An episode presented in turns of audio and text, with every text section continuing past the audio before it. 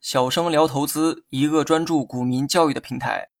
今天呢，咱们来讲一下什么是股票振幅。先讲一讲振幅的定义，再讲一讲振幅的计算，最后再讲一讲振幅的用途。振幅呢，就是指股价震荡的幅度，严格来讲，应该是股价震荡的最大幅度。另外呢，这里啊有一个注意事项，振幅主要指的是股票当天的振幅，虽然大周期的振幅呢也可以算出来。比如说某只股一周的振幅、一个月的振幅等等，但我们在软件上看到的振幅啊，普遍都是指股价当天的振幅。然后呢，我们再来讲讲振幅是如何计算的。我在文稿中呢放了一张图片，图一显示该股当天的振幅为百分之九点零二。别看这是一个百分数哈，实际上计算起来啊非常方便。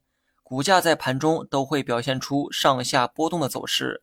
我们找出股价当天出现过的最高涨幅，然后再找出当天出现过的最低涨幅，最后啊做一个减法，就能求出该股当天的振幅。那么图中该股当天最大跌幅是负百分之四，到了下午涨到过最高百分之五的涨幅，从负百分之四到百分之五，这个幅度呢是百分之九左右，这才有了振幅等于百分之九点零二的这个数据。当然了，如果该股当天最低涨幅是百分之一，而最高点是百分之十的涨幅，那么该股当天的振幅也会是百分之九左右。举这个例子啊，是为了开拓大家的思维，因为当有些人看到股票振幅比较大的时候，会习惯性的认为价格是从下跌状态走到了上涨状态，却忽略了从上涨状态继续上涨，它也可以留下很大的振幅。比如说刚才举的例子啊，就是最好的证明。股价在盘中高低波动，你只需要观察当天出现过的最高点和最低点啊就可以，然后算出最高和最低之间的落差，这个落差就是该股当天的振幅。为了继续拓展大家的思路，我呢再举一个特殊的例子哈。假设某只股的走势非常弱，当天最高涨幅是负百分之八，也就是下跌的状态。而当天最低涨幅是负百分之九，请问该股当天的振幅是多少呢？答案是百分之一。从负的百分之八到负百分之九，只有百分之一的落差，所以啊，振幅呢是百分之一。因为股价的涨跌会用正负来表示，所以大家计算的时候啊会比较麻烦，你的理解可能会被计算本身所误导。那么我也想过把这个计算公式啊总结给大家听。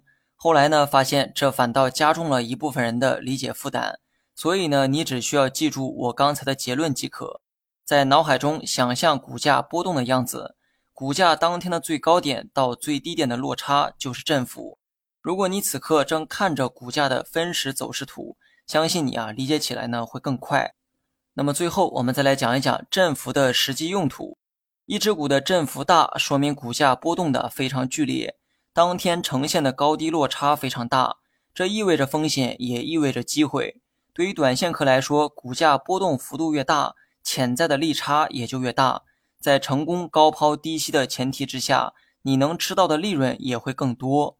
但是呢，请切记哈，机会和风险永远是并存的。高振幅同样也预示着高风险。当你操作不当时，也意味着将损失更多的利润。如果你对自身的短线能力非常有自信，也比较在乎股价在盘中产生的波动收益，那么你可以挑选那些振幅比较大的股票，因为那些股票可以满足你的快感，也可以为你带来更多潜在的收益。